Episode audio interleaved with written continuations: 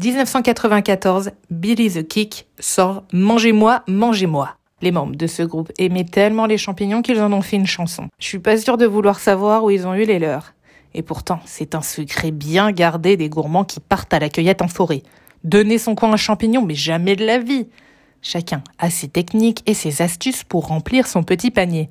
Mais peut-on cueillir des champignons à volonté? Est-ce que c'est open bois dans la forêt? La cueillette est autorisée dans les forêts appartenant à l'État, ce sont les forêts domaniales. Il y a quand même une limite. 5 litres par personne et par jour, champignons, fruits et semences confondus. La loi parle de volume en litres et non pas de kilos. Autant vous dire que vous avez de quoi faire quelques poêlés.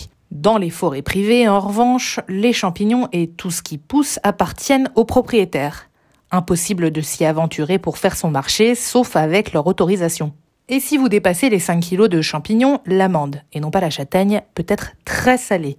750 euros. Vous risquez même de la prison au-delà des 10 kilos, notamment pour la cueillette de la truffe qui, vu son prix et sa rareté, est très réglementée. Dans tous les cas et pour tous les poids, il est strictement interdit de revendre votre récolte de champignons sauvages.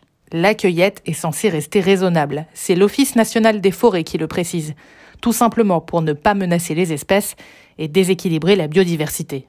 Pour vous éviter une digestion difficile ou même vous intoxiquer, le mieux c'est de récolter des champignons en bon état et éviter d'en manger matin, midi, soir.